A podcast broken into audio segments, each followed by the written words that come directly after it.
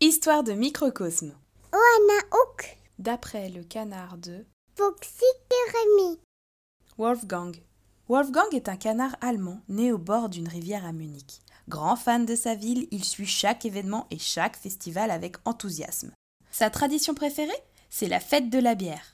Oktoberfest, Car c'est à cette occasion qu'il peut enfiler sa culotte courte traditionnelle avec des bretelles Lederhosen, et se rendre à cette grande fête afin de récupérer des petits bouts de bretzel et voir tous ses amis. Là-bas, il adore aussi faire le plein d'attractions, car c'est la plus grande fête foraine au monde. Cet événement dure entre 16 et 18 jours. Il en ressort toujours fatigué, mais heureux. à bientôt pour de nouvelles aventures.